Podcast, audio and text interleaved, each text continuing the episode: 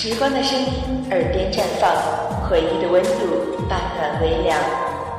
这里是属于你我的半暖时光，我是小新，感谢声音与耳朵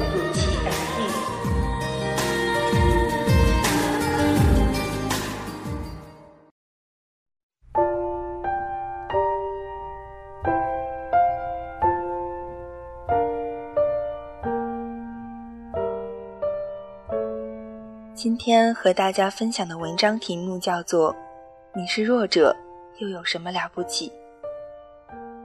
孱弱不是用来肆无忌惮伤害其他人的理由，更不是维持天长地久的唯一砝码。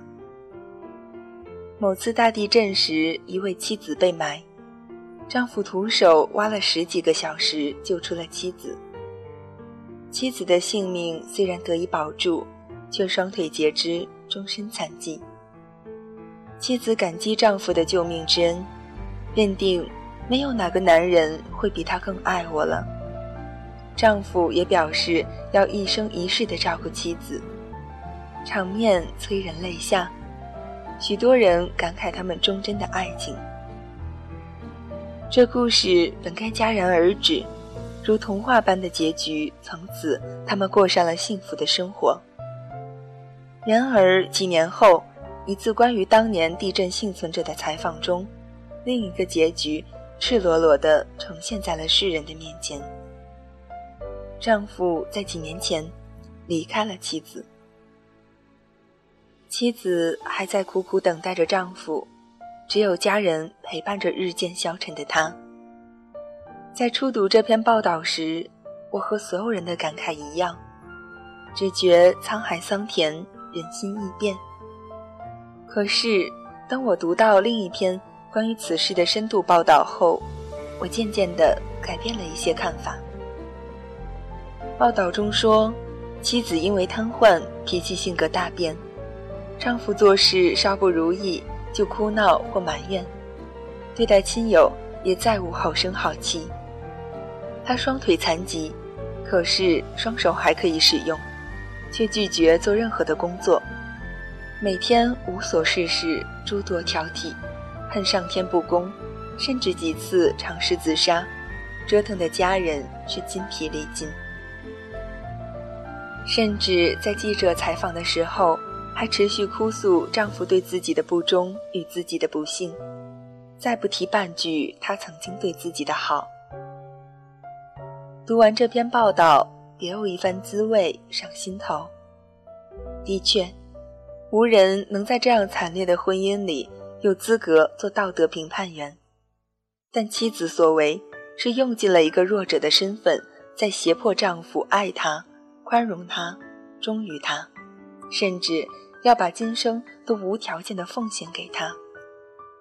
如果我是那位丈夫，我也会大声的反驳一句：凭什么？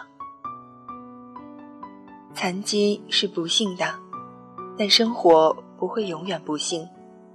坐着轮椅的妻子也是可以温柔体贴、善解人意的。无法自理的妻子也是可以找到生活的重心，帮助别人减轻一点负担的。妻子还可以拥有灵活的双手、倾听的耳朵、微笑的眼睛和体谅他人、自强自立的美好心灵。孱弱不是用来肆无忌惮伤害他人的理由，更不是维持天长地久的唯一砝码。因为除掉强者和弱者的名头后，我们首先都是人，没有哪个人愿意无底线的对另一个人退让。在这个世界上，有太多的弱者以弱者自居，以此希望世界给予他们更多的宽容帮助。甚至是成功。如果不给他们，就会大哭大叫、捶胸顿足。为什么？为什么世界对我这样的不公平？甚至有人会仇视这个世界，放弃这个世界，在弱者的名号下，从此草草了结一生。没错，你不如别人生就豪宅香车、英俊貌美、高贵富有。不如别人天资聪颖、机智练达，不如别人身体健康、人见人爱。你卑微、贫穷、笨拙，甚至有终身无法弥补的残缺。你是一个弱者，可是那又有什么了不起呢？弱者只是注解，并不是用来要挟这个世界的道具。你没有这样的资格。弱者不是无限索取的源头。即使别人因为你的弱势而施舍给你你想要的东西，那也仅仅是一种施舍。你是弱者，却不应是一个乞丐。弱者会被人怜悯，而乞丐却会被人彻底的瞧不起。弱者更不是一种自怨自艾的资本，甚至它可以成为强者的起点，因为你比那些生下来就万千宠爱的强者。还多了一分可以去拼、去创造、去改变自己命运的机会，这是多么难得的偏爱！成为强者的那一天，你绝不会因为对方是弱者而放松要求，也许会比当年你遇见的那些强者更加的苛刻，因为你知道，如果不这样做，弱者永远是弱者。所以，你应该庆幸。你曾经是一个弱者。